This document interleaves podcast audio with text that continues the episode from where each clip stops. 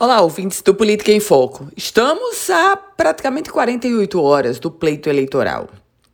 E aí? Retoques finais sobre todos os aspectos.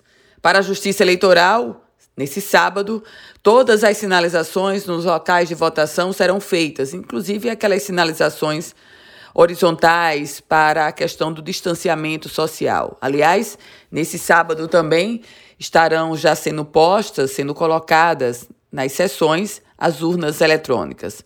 Do ponto de vista dos candidatos, eles continuam na rua, fazendo suas carreatas, caminhadas, mas lembrando, hein, minha gente, os comícios não podem mais ser realizados. Eles foram encerrados na última quinta-feira. Do ponto de vista do cidadão, bom, alguns informes. Se você reside em Natal ou se usa a frota de ônibus da capital Potiguar, no domingo, a frota de ônibus vai estar com reforço para esse dia da eleição. Um outro alerta sobre a questão da lei seca.